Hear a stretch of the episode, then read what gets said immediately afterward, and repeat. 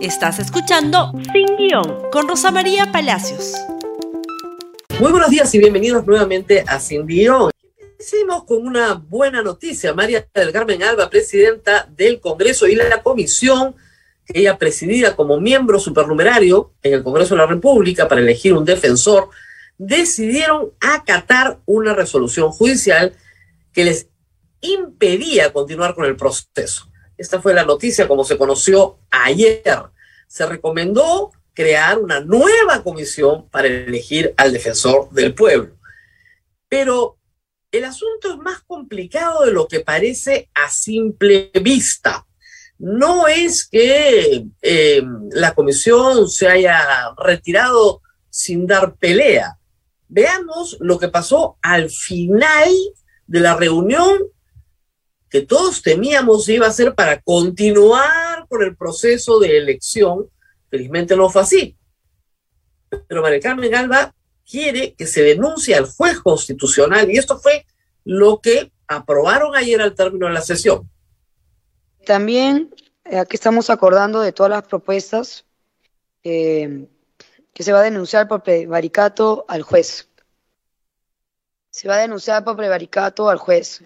me están informando por haber presentado esta medida cautelar. Em, solicito autorización, o sea, el procurador, ¿no? El procurador va a seguir las acciones como han pedido legales pertinentes que ha expuesto. Va a definir qué es lo que va a presentar eh, representando al Congreso. Solicito autorización para ejecutar los acuerdos tomados en la presente sesión sin esperar el trámite de aprobación del acta. Si no hubiera, si no hubiera objeción de, ninguna, de ningún congresista, se dará por aprobada. Se levanta la sesión siendo las 17 con 38 horas del martes 14 de junio del presente año. Muchas gracias. ¿Cómo van a denunciar por prevaricato al juez constitucional? Vamos por partes. ¿Qué es prevaricato? Prevaricato es emitir una resolución judicial contra el texto expreso de la ley o la constitución. ¿Y qué ha hecho el juez? Aplicar el control constitucional para el cual está facultado. Es impresionante. La resolución de la cautelar, ¿no es cierto?, del juez John Javier Paredes Salas, tiene apenas siete hojas, no es nada difícil de leer. Lo que el juez le dice al Congreso, al final de la resolución, en la parte resolutiva, es lo siguiente, ¿no es cierto? No es nada, repito, complicado. ¿No es cierto? Concede la medida cautelar solicitada por el Sindicato de Trabajadores de la Defensoría del Pueblo y señala, ordena a la presidenta de la mencionada comisión especial suspender de manera provisional el actual procedimiento de elección del nuevo defensor del pueblo convocado por la actual Comisión Especializada del Congreso de la República hasta que se culmine la tramitación del presente proceso, bajo los procedimientos de ley por su incumplimiento. Entonces le había pedido que suspenda. ¿Por qué? El juez está loco, quiere invadir fueros ajenos, porque de acuerdo a lo que señala el juez, no le preocupa, que lo que sí le preocupaba a los demandantes era la presencia de María del Carmen Alba como miembro número 10 de la comisión, cuando la ley de la Defensoría del Pueblo establece que esta comisión se elige con un máximo de nueve congresistas. Eso no le preocupa porque dice el señor juez, no tiene atribuciones de miembro ordinario. Pero sí le preocupa que no haya transparencia, publicidad y participación ciudadana porque el cronograma se aprueba el 30 de mayo para elegir en el Pleno el 28 de junio, y en esos apenas 29 días no hay tachas, no hay publicación de currículums, no hay audiencias públicas de entrevista. El Congreso escoge a seis, en realidad invitaron a seis, hay cinco en realidad, uno fue rechazado por estar fuera de plazo, se presentaron cinco invitados Nadie sabe lo que se discute sobre los invitados, los someten al pleno, buscan un consenso y sale uno. Bueno, el juez dice que eso no es un proceso de selección democrático ni constitucional. Se requiere transparencia, participación ciudadana y publicidad del proceso. No basta con los muchos o pocos méritos que los candidatos puedan tener. Frente a esta resolución, esta cautelar en un amparo, María Carmen Alba ayer cita a la comisión y todos temíamos que continuara el proceso y que desacatara, ha acatado. Pero se armó una discusión, un debate. Hernando Guerra García propuso no suspender el proceso, sino darlo por terminado, por concluido, e iniciar uno nuevo, nombrando nuevamente una comisión de nueve miembros en el Pleno del Congreso de la República. La señora Ruth Luque pidió que se acatara la resolución judicial. Bueno, en ese momento María del Carmen Alba no tuvo mejor idea que burlarse un poquito de ella. Veamos esa parte de la eh, sesión de ayer. La otra propuesta de la congresista Luque de suspender hasta el año 2030.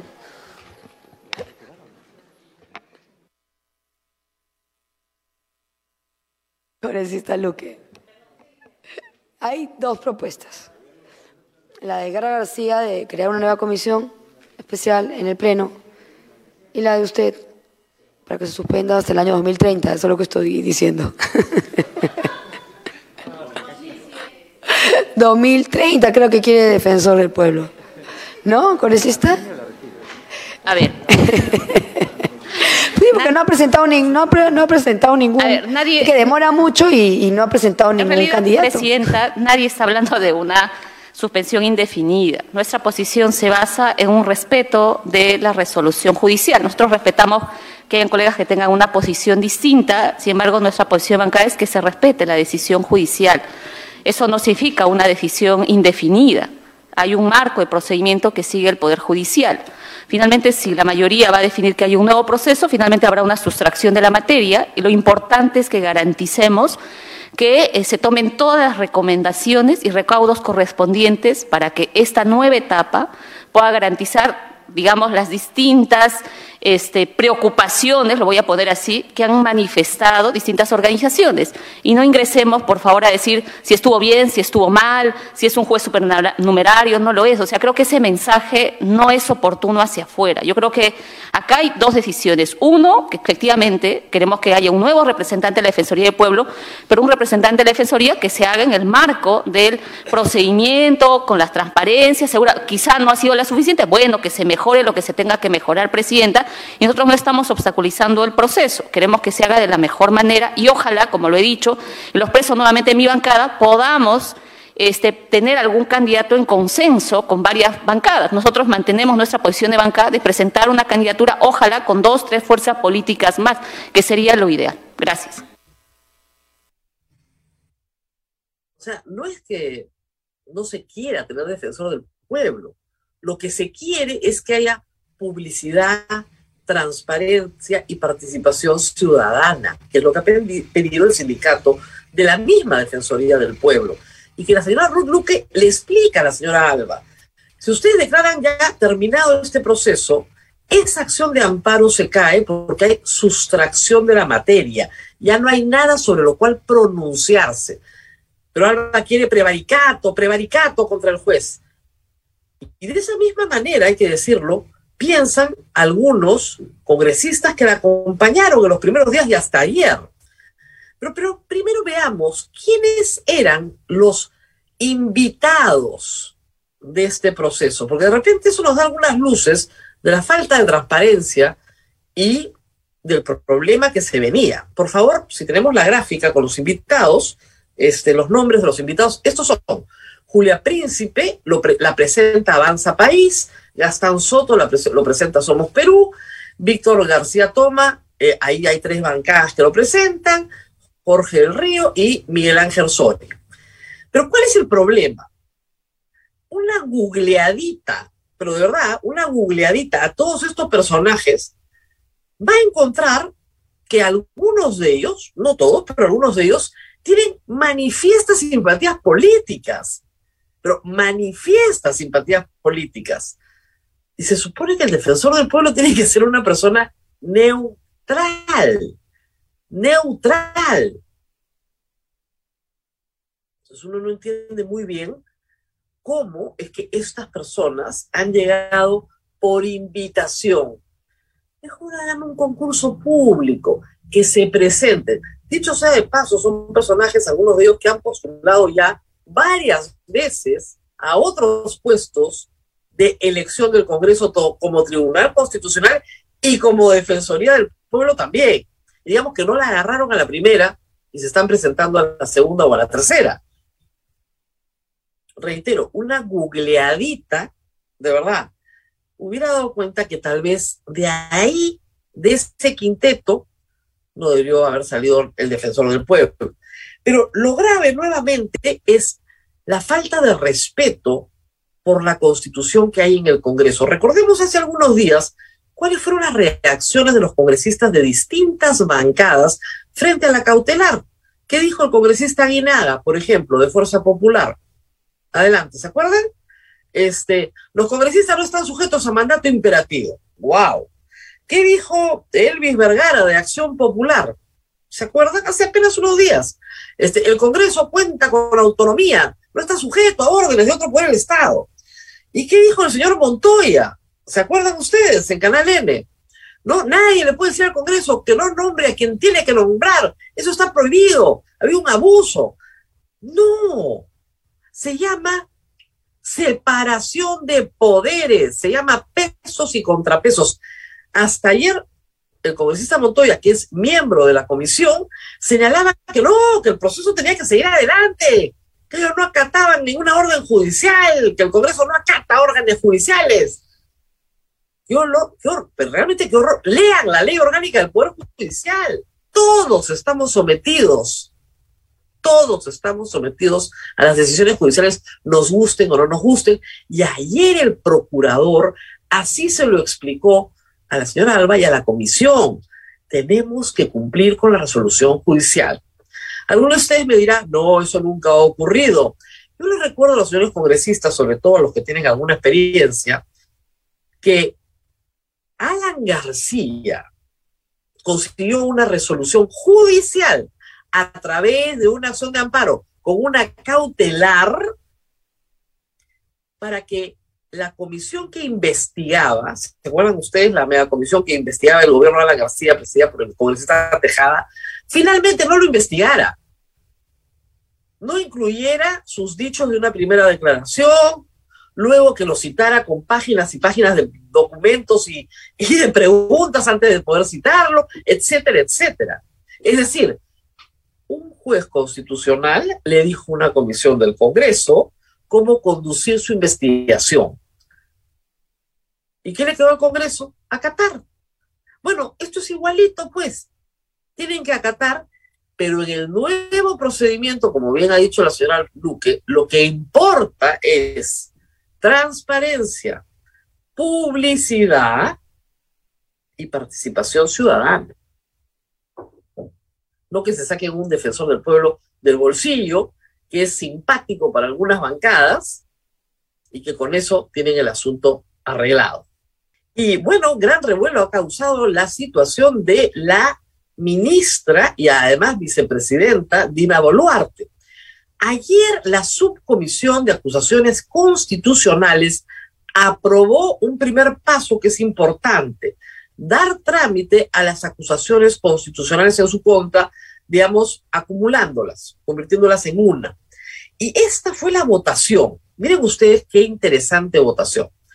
¿Quién vota, ¿no es cierto?, a favor del informe de calificación de la denuncia contra la vicepresidenta Dina Boluarte. APP, Fuerza Popular, Acción Popular, Avanza País, Renovación Popular y Somos Perú. Nueve a favor.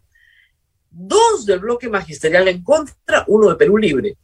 Pero abstención de Alfredo Pariona y Valdemar Cerrón no votó y Acción Popular abstención.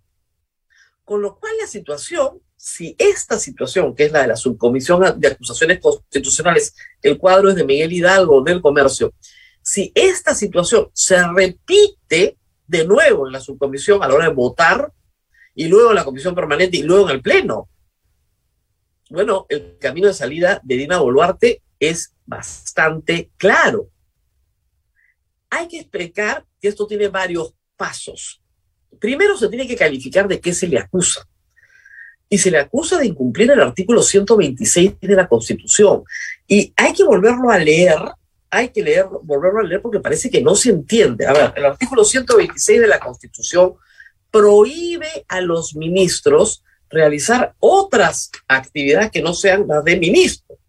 Los ministros no pueden ejercer otra función pública excepto la legislativa. Los ministros no pueden ser gestores de intereses propios o de terceros, ni ejercer actividad lucrativa. Y acá viene lo importante ni intervenir en la dirección o gestión de empresas ni asociaciones privadas. Quiero hacer una aclaración. Anoche, para espanto mío, en el programa de Jaime Chincha, el ministro de Cultura, el señor Salas, que es abogado, dijo que hay asociaciones con fines de lucro. Artículo 80 del Código Civil. La asociación es una persona jurídica sin fin de lucro. Y él decía que el artículo 126 solo se refería a organizaciones con fin de lucro, lo cual es mentira. En el derecho, cuando tú dices asociación, te refieres a la asociación establecida en el Código Civil. Y cuando dices sociedad o empresa, a las sociedades que están reconocidas en la ley de sociedades. Eso lo sabe un cachimbo, por el amor de Dios. Yo no sé cómo pasó el examen de grado, pero así están las cosas. Entonces, en esta, en esta situación, la, digamos, el futuro de la señora Boluarte está muy, muy en riesgo. Porque primero se nos dijo, bueno, la señora ha realizado algunas actividades de subsanación de algunas actas de la asociación, la, el Club Departamental de Apurímac, que eran necesarias para dar poderes a sus sucesores.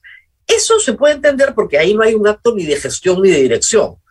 Pero si la señora tramita la licencia de funcionamiento con su firma y según el testimonio del exalcalde de Lima, le solicita verbalmente que la ayude, está utilizando su posición de poder para un trámite para una asociación particular. ¿Qué más claro que eso? Vamos a ver, sin embargo, qué dijo el eh, defensor, el doctor Otárola, respecto de el trámite, de cómo está avanzando en la subcomisión de acusaciones constitucionales. Y ahí lo tienen. En este momento hay un intento de finalización express por parte de algunos grupos de derecha reunidos en la subcomisión que han priorizado este tema, que no tiene sentido por la forma ni por el fondo. Se han saltado temas más importantes como el de Manuel Merino, la forma es tan importante como el fondo. Se trata de una estimación en la que se concluye que hay infracción inconstitucional, pero omite datos que se han explicado. Bueno, eh, los pecados de los otros no te hacen santo, ¿no es cierto? De Merino, por supuesto que la subcomisión se tiene que ocupar, por supuesto que lo van a exculpar, queda clarísimo, ya está todo pactado, pero eso no quiere decir que la señora Dina Boluarte no haya hecho lo que ha hecho. Y grupos de derecha, un momentito, un momentito, no la está apoyando Perú Libre. No la está apoyando Perú Libre. Solamente el bloque magisterial. uno de Perú Libre y dos del bloque magisterial. Nada más. El resto la abandonó. ¿Cuándo termina esto? Bueno, este es un primer paso. Luego esa misma subcomisión nombra a un congresista para que emita un informe y ese informe recomienda, ¿no es cierto?, acusar o no.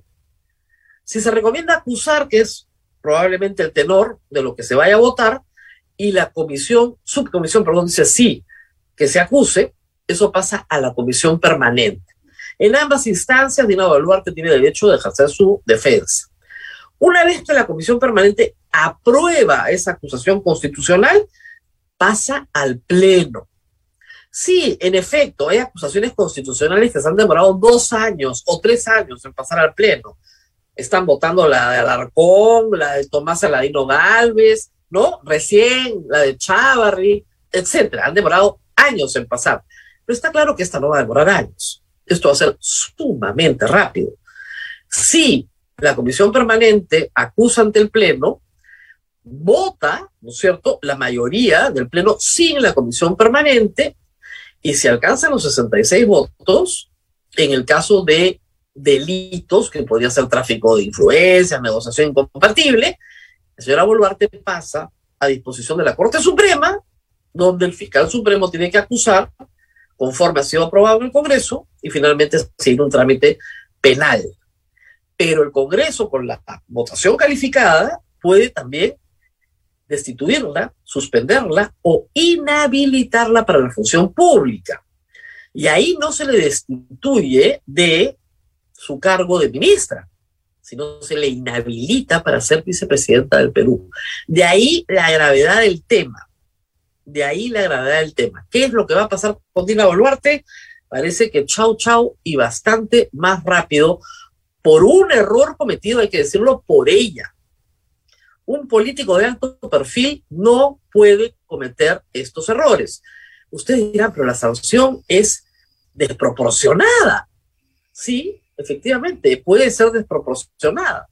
Es lo mismo que pasó con el alcalde de Lima, con Jorge Muñoz. La sanción es desproporcionada, pero es la ley. y ella no podía tramitar una licencia de funcionamiento para un bar, una peña o cualquier otra cosa en el club departamental Apurímac. Si prefiere ser presidenta del club departamental Apurímac, bien por ella. Pero la constitución no le permite a un ministro hacer lo que ella hizo. Y esa es la verdad. Muy bien, nos tenemos que despedir. Luego de revisar estos dos temas importantes el día de hoy, compartan este programa lleno de temas jurídicos eh, en Facebook, en Twitter, en Instagram, en YouTube, en Spotify también estamos y nos vemos nuevamente el día de mañana. Chao, chao. Gracias por escuchar Sin Guión con Rosa María Palacios. Suscríbete para que disfrutes más contenidos.